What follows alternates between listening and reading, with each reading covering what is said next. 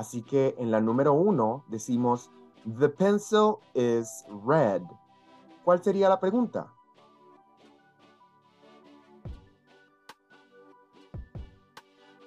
En este caso, lo único que tenemos que hacer es tomar el is y ponerlo al principio de la oración.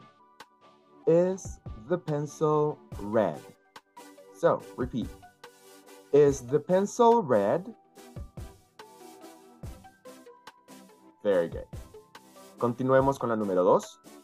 The book is green. What's the question?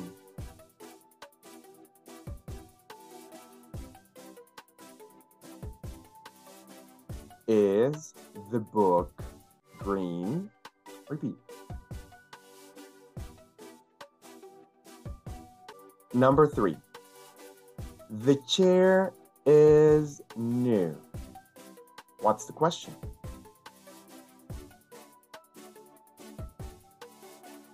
Is the chair new? Repeat.